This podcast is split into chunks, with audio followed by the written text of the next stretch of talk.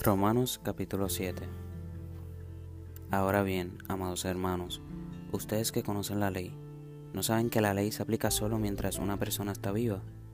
Por ejemplo, cuando una mujer se casa, la ley le une a su marido mientras él viva, pero si él muere, las leyes del matrimonio ya no se aplican a ella. Así que mientras su marido viva, ella cometería adulterio si se casara con otro hombre. Pero si el esposo muere, ella queda libre de esa ley y no comete adulterio cuando se casa de nuevo. Por lo tanto, mis amados hermanos, la cuestión es la siguiente. Ustedes murieron el poder de la ley cuando murieron con Cristo y ahora están unidos a aquel que fue levantado de los muertos. Como resultado, podemos producir una cosecha de buenas acciones para Dios. Cuando vivíamos controlados por nuestra vieja naturaleza, los deseos pecaminosos actuaban dentro de nosotros y la ley despertaba esos malos deseos que producían una cosecha de acciones pecaminosas, las cuales nos llevaban a la muerte. Pero ahora fuimos liberados de la ley, porque morimos a ella y ya no estamos presos de su poder. Ahora podemos servir a Dios no según el antiguo modo, que consistía en obedecer la letra de la ley, sino mediante uno nuevo, el de vivir en el Espíritu. Ahora bien, ¿acaso sugiero que la ley de Dios es pecaminosa? De ninguna manera. De hecho, fue la ley la que me mostró mi pecado. Yo nunca hubiera sabido que codiciar es malo si la ley no dijera no codicies. Pero el pecado usó ese mandamiento para despertar toda clase de deseos codiciosos dentro de mí. Si no existiera la ley, el pecado no tendría ese poder. Hubo un tiempo en que viví sin entender la ley.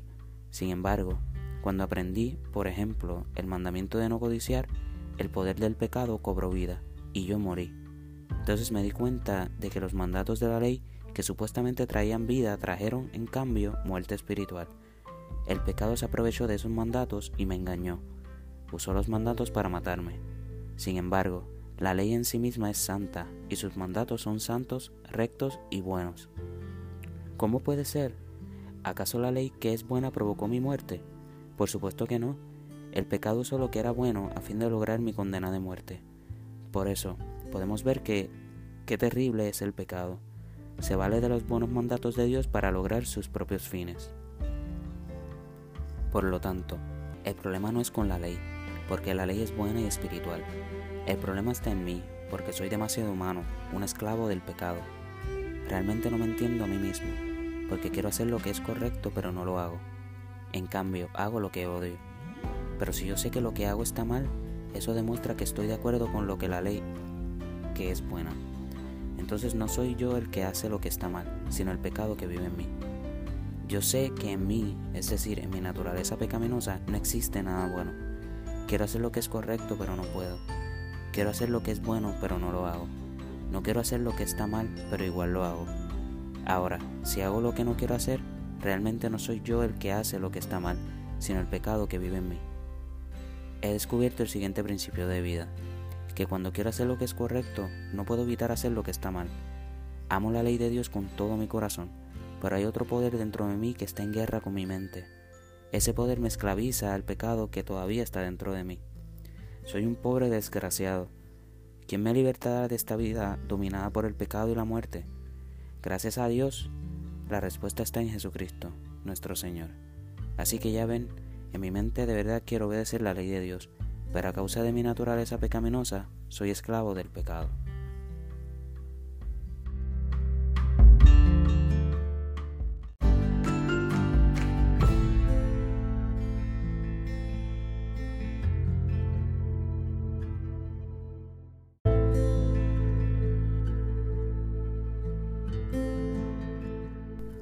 Romanos capítulo 8 Por lo tanto, ya no hay condenación para los que pertenecen a Cristo Jesús.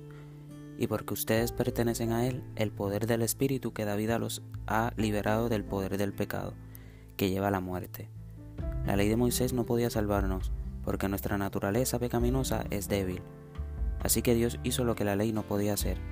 Él envió a su propio Hijo en un cuerpo como el que nosotros los pecadores tenemos, y en ese cuerpo, mediante la entrega de su Hijo como sacrificio por nuestros pecados, Dios declaró el fin del dominio que el pecado tenía sobre nosotros.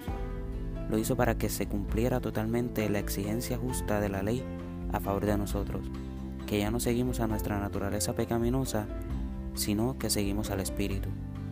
Los que están dominados por la naturaleza pecaminosa piensan en cosas pecaminosas, pero los que son controlados por el Espíritu Santo piensan en las cosas que agradan al Espíritu.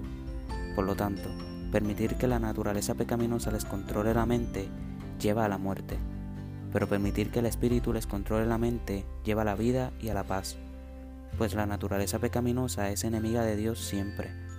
Nunca obedeció las leyes de Dios y jamás lo hará. Por eso, los que todavía viven bajo el dominio de la naturaleza pecaminosa nunca pueden agradar a Dios. Pero ustedes no están dominados por su naturaleza pecaminosa, son controlados por el Espíritu. Si el Espíritu de Dios vive en ustedes, y recuerden que los que no tienen el Espíritu de Cristo en ellos de ninguna manera pertenecen a Él. Y Cristo vive en ustedes. Entonces, aunque el cuerpo morirá por causa del pecado, el Espíritu les da vida, porque ustedes ya fueron hechos justos a los ojos de Dios. El Espíritu de Dios, quien levantó a Jesús de los muertos, vive en ustedes. Y así como Dios levantó a Cristo Jesús de los muertos, Él dará vida a sus cuerpos mortales mediante el mismo Espíritu, quien vive en ustedes. Por lo tanto, amados hermanos, no están obligados a hacer lo que en su naturaleza pecaminosa los incita a hacer, pues si viven obedeciéndola, morirán, pero si mediante el poder del Espíritu hacen morir las acciones de la naturaleza pecaminosa, vivirán pues todos los que son guiados por el Espíritu de Dios son hijos de Dios. Y ustedes no han recibido un espíritu que los esclaviza el miedo. En cambio, recibieron al Espíritu de Dios cuando Él los adoptó como sus propios hijos. Ahora lo llamamos Abba Padre, pues su Espíritu se une a nuestro Espíritu para confirmar que somos hijos de Dios. Así que como somos sus hijos, también somos sus herederos. De hecho, somos herederos junto con Cristo de la gloria de Dios pero si vamos a participar de su gloria, también debemos participar de su sufrimiento. Sin embargo, lo que ahora sufrimos no es nada comparado con la gloria que Él nos revelará más adelante, pues toda la creación espera con anhelo el día futuro en que Dios revelará quiénes son verdaderamente sus hijos. Contra su propia voluntad, toda la creación quedó sujeta a la maldición de Dios. Sin embargo, con gran esperanza, la creación espera el día en que será liberada de la muerte y de la descomposición, y se unirá a la gloria de los hijos de Dios. Pues sabemos que, hasta el día de hoy, toda la creación gime de angustia como si tuviera dolores de parto, y los creyentes también gemimos, aunque tenemos al Espíritu Santo en nosotros como una muestra anticipada de la gloria futura, porque anhelamos que nuestro cuerpo sea liberado del pecado y el sufrimiento nosotros también deseamos con una esperanza ferviente que llegue el día en que Dios nos dé todos nuestros derechos como sus hijos adoptivos, incluido el nuevo cuerpo que nos prometió.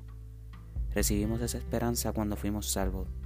Si uno ya tiene algo, no necesita esperarlo, pero si deseamos algo que todavía no tenemos, debemos esperar con paciencia y confianza.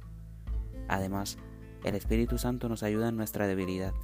Por ejemplo, nosotros no sabemos qué quiere Dios que le pidamos en oración pero el Espíritu Santo ora por nosotros con gemidos que no pueden expresarse con palabras. Y el Padre, quien conoce cada corazón, sabe lo que el Espíritu dice, porque el Espíritu intercede por nosotros, los creyentes, en armonía con la voluntad de Dios. Y sabemos que Dios hace que todas las cosas cooperen para el bien de quienes lo aman, y son hallados según el propósito que Él tiene para ellos. Pues Dios conoció a los suyos de antemano y los eligió para que llegaran a ser como sus hijos a fin de que su hijo fuera el hijo mayor entre muchos hermanos. Después de haberlos elegido, Dios los llamó para que se acercaran a Él, y una vez que los llamó, los puso en la relación correcta con Él, y luego de ponerlos en la relación correcta con Él, les dio su gloria. ¿Qué podemos decir acerca de cosas tan maravillosas como estas? Si Dios está a favor de nosotros, ¿quién podrá ponerse en nuestra contra? Si Dios no se guardó ni a su propio Hijo, sino que lo entregó por todos nosotros, ¿no nos dará también todo lo demás? ¿Quién se atreve a acusarnos a nosotros, a quienes Dios ha elegido para sí? Nadie, porque Dios mismo nos puso en la relación correcta con Él. Entonces, ¿quién nos condenará? Nadie, porque Cristo Jesús murió por nosotros y resucitó por nosotros, y está sentado en el lugar de honor, a la derecha de Dios, e intercede por nosotros. ¿Acaso hay algo que pueda separarnos del amor de Cristo? ¿Será que Él ya no nos ama si tenemos problemas o aflicciones, si somos perseguidos o pasamos hambre, o estamos en la miseria o en peligro o bajo amenaza de muerte? Como dicen las Escrituras, por tu causa nos matan cada día, nos tratan como ovejas en el matadero. Claro que no. A pesar de todas estas cosas, nuestra victoria es absoluta por medio de Cristo, quien nos amó. Y estoy convencido de que nada podrá jamás separarnos del amor de Dios, ni la muerte ni la vida, ni ángeles ni demonios, ni nuestros temores de hoy ni nuestras preocupaciones de mañana, ni siquiera los poderes del infierno pueden separarnos del amor de Dios. Ningún poder en las alturas ni en las profundidades. De hecho, nada en toda la creación podrá jamás separarnos del amor de Dios, que está revelado en Cristo Jesús, Señor nuestro.